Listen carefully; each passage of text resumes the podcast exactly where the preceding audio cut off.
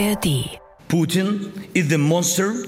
He has only two options ahead to be in the dock in The Hague or to be killed by one of his accomplices who are now killing for him. Putin ist ein Monster und entweder endet er in Den Haag oder er wird umgebracht. Kurz zusammengefasst die Worte von Volodymyr Zelensky, Präsident der Ukraine, auf der Münchner Sicherheitskonferenz, die natürlich keine Antworten auf die großen Fragen gebracht hat, nämlich wie die Kriege in der Ukraine und in Nahost schnell beendet werden können. Es wurde Zusammenhalt beschworen, es wurden Zusagen über weitere militärische Hilfe an Kiew gegeben, aber insgesamt geht es offenbar auch den führenden Köpfen so wie uns. Man ist ein bisschen konsterniert angesichts der aktuellen Lage und blickt mit großer Sorge Sorge in die Zukunft. Die Konferenz in München ist unser Thema in den NDR Info Standpunkten am Montag, den 19. Februar 2024. Unter anderem mit einem Kommentar unseres ARD-Korrespondenten, der die drei Tage in der bayerischen Landeshauptstadt verfolgt hat. Ich bin Martin Seiler. Hallo und herzlich willkommen.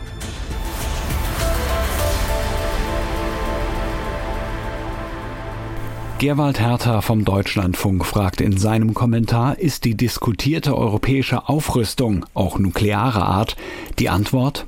Völlig unstrittig ist, dass europäische Staaten durch die russische Aggression erheblich bedroht sind. Andere Entwicklungen sollten aber nicht aus dem Blick geraten. Eine allzu unbeschwerte Debatte über die atomare Bewaffnung Deutschlands oder gar eine EU-Atombombe hat auf der ganzen Welt Folgen. Sie könnte kontaminierend wirken. Denn ziemlich einfach ausgedrückt, die Welt wird nicht sicherer, wenn sich alle möglichen Staaten atomar bewaffnen. Mit immer mehr Atomwaffenstaaten wird es wahrscheinlicher, dass die Bombe in falsche Hände gerät, etwa in die von manischen Potentaten oder Staatsterroristen. Die Sicherung von Atombomben ist nicht zuletzt sehr teuer, selbst reiche Länder bringt das an Grenzen.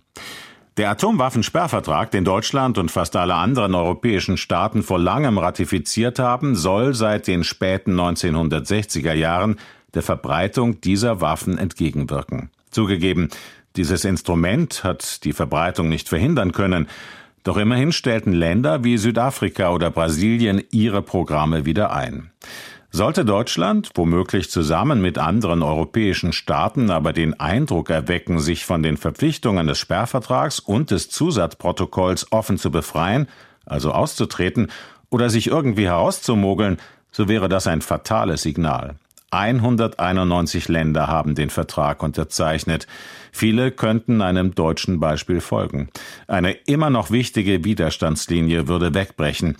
Das kann die Debatte eben auch anrichten. Kollateralschäden in den Ländern des inzwischen sogenannten globalen Südens. Ein Kommentar von Deutschlandfunk-Redakteur Gerwald Hertha. Clemens Fehrenkotte ist einer der Kollegen aus München, die die Sicherheitskonferenz für uns begleitet haben.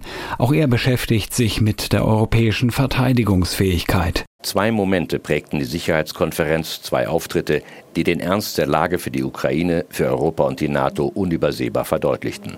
Ein ukrainischer Staatspräsident, der in Zeiten höchsten Munitionsmangels seiner Streitkräfte eindringlich über die Bedrohung der Weltordnung durch den dauerhaften Aggressor Russlands sprach und die bedrückenden Sätze der Witwe des wichtigsten russischen Oppositionspolitikers Alexei Nawalny, die die Welt aufforderte, Putin und dessen Schreckensregime für die Verbrechen an ihrem Mann, an ihrem Volk und an der Ukraine zur Rechenschaft zu ziehen.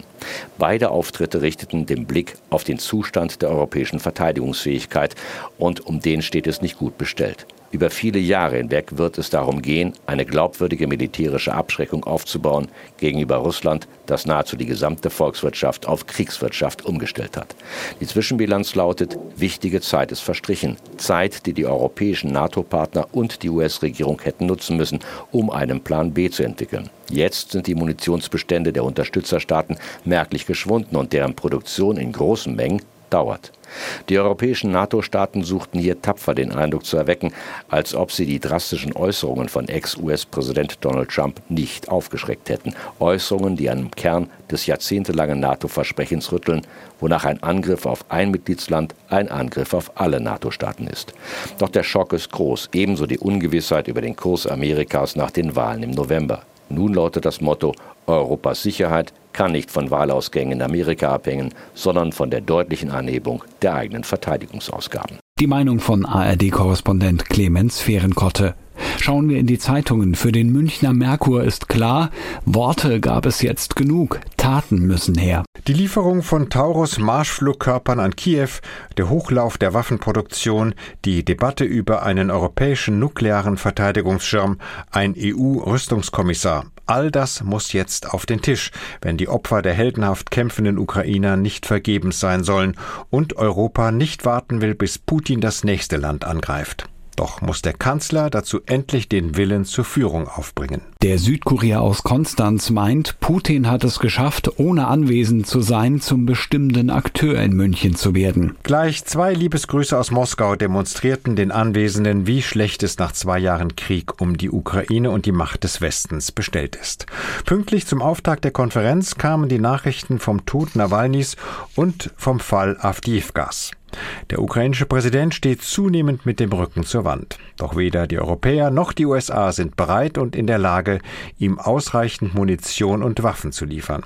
Die Botschaft, die von München ausgeht, ist die eines ratlosen, unentschlossenen Westens. Dabei könnten Nawalnys Tod und Avdiivkas Eroberung auch eine ganz andere Reaktion hervorrufen. Und der Berliner Tagesspiegel schreibt, die Ukraine schaut gerade in den Abgrund der Niederlage. Anbrandende Angriffswellen der Russen Russen haben ihre Truppen und Munitionsvorräte lebensbedrohlich erschöpft. Nicht nur die blanken Worte von Präsident Zelensky auf der Sicherheitskonferenz sind Beleg dafür. Auch die Art und Weise, wie er sie vortrug, heiser und angestrengt, dazu warnend, mahnend, bittend. Zitat Bitte fragen Sie die Ukraine nicht, wann der Krieg zu Ende sein wird. Fragen Sie sich das selbst. Wenn die Ukraine leben soll, nur schon überleben, von einem Sieg gegen die Aggressoren nicht mehr zu reden, dann ist die Welt der Demokratien aufgerufen, schnell noch mehr zu tun. Und das waren unsere heutigen NDR Info Standpunkte. Morgen gibt es die nächste Ausgabe mit Meinungen aus verschiedenen Medien. Und alle Folgen findet ihr natürlich auch zum Nachhören in der ARD Audiothek. Dort könnt ihr sie auch abonnieren. Schönen Montag und einen guten Start in die Woche wünscht Martin Seiler. Tschüss.